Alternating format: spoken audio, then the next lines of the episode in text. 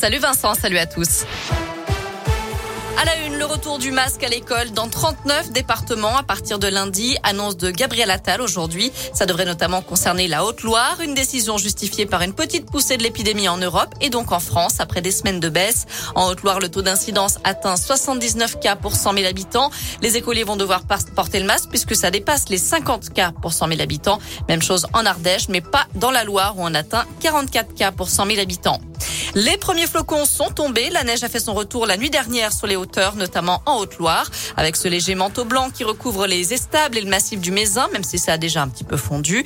Et les routes restent praticables. Je vous rappelle que depuis le début de semaine, il est obligatoire d'avoir quatre pneus hiver, pneus hiver ou quatre saisons, sinon d'être équipé de chaînes ou de chaussettes pour circuler jusqu'au 31 mars. Ça concerne tout le département de Haute-Loire et 193 communes de la Loire.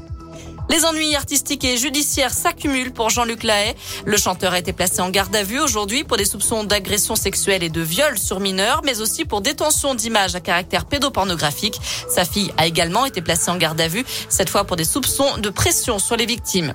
Cette personne condamnée après des tweets antisémites contre Miss Provence. April Benayoum, la première dauphine de Miss France qui avait mentionné ses origines israéliennes lors de l'élection en décembre dernier. S'en était suivi un déferlement de messages de haine sur Twitter. Les sept accusés ont été condamnés à des amendes allant de 300 à 800 euros. Ils devront aussi verser un euro de dommages et intérêts à la plaignante et à plusieurs associations de lutte contre le racisme. Un mot de la Ligue des champions de foot. Le PSG joue à Leipzig ce soir. Coup d'envoi à 21h. Enfin, il est considéré comme le plus prestigieux des prix littéraires. Le prix Goncourt a été remis aujourd'hui à l'écrivain sénégalais Mohamed Mbougarsar pour la plus secrète mémoire des hommes.